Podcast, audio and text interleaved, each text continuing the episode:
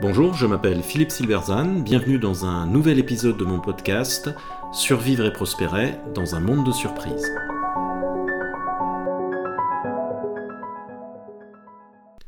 Le stratège et la technologie, drôle d'endroit pour une rencontre. Il existe un modèle dominant de la stratégie dans lequel les buts sont déterminés, puis les moyens nécessaires sont rassemblés et déployés. Ce modèle très cartésien repose sur une séparation nette et unidirectionnelle entre la conception qui est noble et la mise en œuvre qui est subordonnée. Or, la révolution technologique que nous vivons depuis plusieurs années fait voler en éclats cette distinction. De plus en plus, ce sont les moyens qui permettent les buts. Tirer parti de cette révolution nécessite un intérêt sincère et profond des stratèges pour la technologie et ce qu'elle permet. Dans beaucoup d'entreprises, nous en sommes loin. Alors l'histoire est de celles qui font les légendes, mais elle mérite d'être contée une fois de plus. En 1979, IBM était confronté à un dilemme. Les ordinateurs personnels commençaient à connaître un succès important, notamment l'Apple II, menaçant le modèle historique des ordinateurs centralisés auxquels on se connectait par un terminal et où IBM excellait. Avec beaucoup de retard et comprenant que concevoir et vendre un PC était radicalement différent d'un mainframe, IBM décide de créer une petite équipe autonome et de l'installer très loin de son siège social, en Floride, à Boca Raton. L'approche fonctionne à merveille. En quelques mois, le produit est prêt et en août 1981, le premier IBM PC est lancé qui changera la face de l'industrie pour toujours. Et pourtant, IBM a commis une erreur qui lui coûtera très cher. Sous-traiter le microprocesseur à Intel et le système d'exploitation à Microsoft deux petites entreprises à l'époque qui pèsent bien peu face aux géants. A posteriori, elle paraît incroyable. En quelque sorte, IBM leur a laissé les clés du bar. Et pourtant, elle s'explique simplement. Jusqu'au PC, la valeur d'un ordinateur était dans l'intégration, domaine où IBM excellait. Avec les ordinateurs individuels, l'industrie se désintègre. Chaque composant est produit par une entreprise spécialisée. L'architecture se banalise et les deux composants les plus cruciaux deviennent le processeur et le système d'exploitation. IBM n'a pas perçu ce changement, ou plus précisément, elle a vu qu'il y avait un changement mais n'en a pas perçu la nature ni les implications.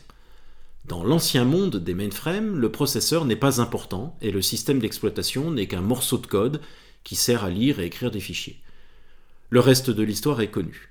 Bien qu'ayant défini le standard PC, IBM perdra rapidement la main dessus, laissant Intel et Microsoft devenir à leur tour des géants pour dominer l'industrie jusqu'à ce jour. À la base de l'erreur stratégique d'IBM se trouve une erreur d'appréciation de ce que le changement technique impliquait. Elle a regardé le nouveau monde avec le modèle mental de l'ancien monde. Et cette erreur d'appréciation est très fréquente. Elle se manifeste aujourd'hui euh, en particulier avec la technologie en général. Combien de fois ai-je entendu de la part de gens par ailleurs brillants Bah, la technologie, ça ne compte pas, ce n'est qu'un outil. Ce qui compte, c'est la stratégie. Il y a deux erreurs dans une telle affirmation. D'une part, l'erreur de ne voir la technologie que comme un outil, et celle de croire qu'on peut séparer les deux. Voir la technologie comme un simple outil traduit un modèle mental cartésien dominant de la pensée stratégique.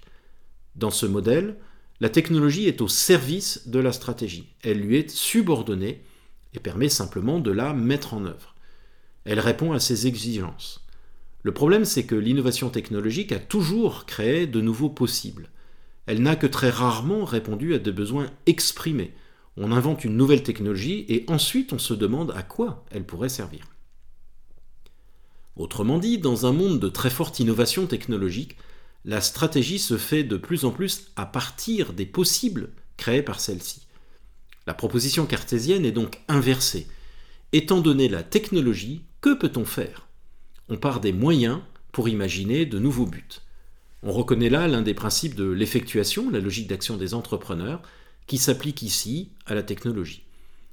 La stratégie, ce n'est pas raisonner dans le vide des grands espaces conceptuels, c'est aussi imaginer ce que la technologie permet qui n'était pas possible avant.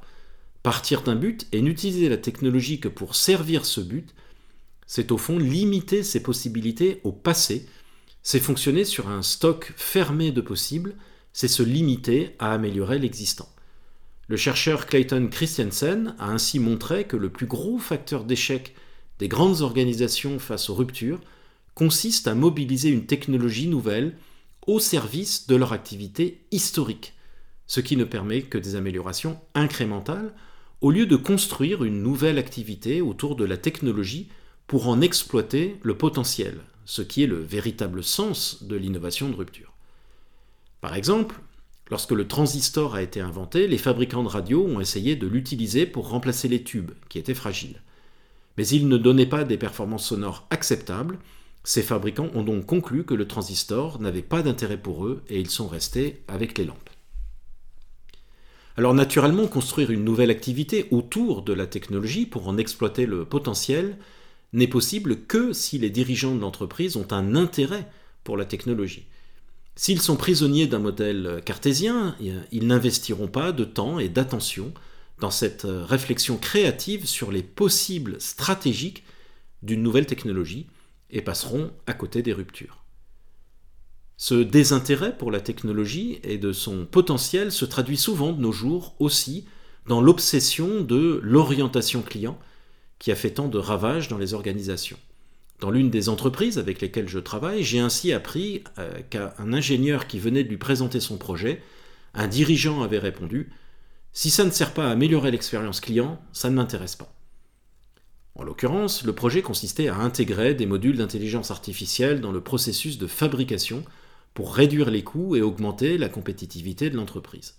On aurait pu croire qu'un tel objectif pouvait intéresser le dirigeant, mais apparemment pas. Ce désintérêt pour la technologie contribue également à un découpage artificiel et contre-productif entre l'interne et l'externe de l'organisation. C'est un modèle, un modèle mental très présent dans les modèles de stratégie, mais il ne correspond pourtant pas à la réalité.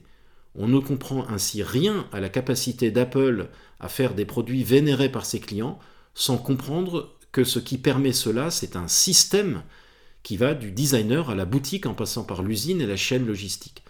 La force d'Apple, ce n'est pas son produit, c'est le système qui permet ce produit, c'est un continuum dans lequel l'interne et l'externe n'ont que peu de sens. Naturellement, les causes du problème sont plus compliquées que le seul désintérêt du management pour la technologie.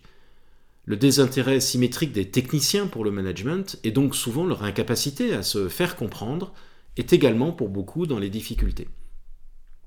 Ce qu'il faut, c'est que les deux parties arrivent à se parler. Je recommande toujours aux équipes de trouver des moyens d'engager une conversation autour de la technologie au sein de l'organisation. Alors cela passe par un partage de modèles mentaux pour créer une culture commune, et cette culture commune ne peut se créer que par une fréquentation physique. Autrement dit, allumez les machines à café et faites chauffer le barbecue. Nous sommes dans une ère de technologie et si la technologie ne dicte rien, et si elle n'est pas tout, elle ouvre néanmoins des possibles incroyables. Il est grand temps, et en particulier dans les entreprises françaises, de s'affranchir de ce modèle cartésien qui ne la voit que comme un moyen et qui nous fait rater les révolutions les unes après les autres. Merci de votre attention. Vous pouvez retrouver cette chronique et bien d'autres sur mon blog www.philippe-silberzan.com. À bientôt.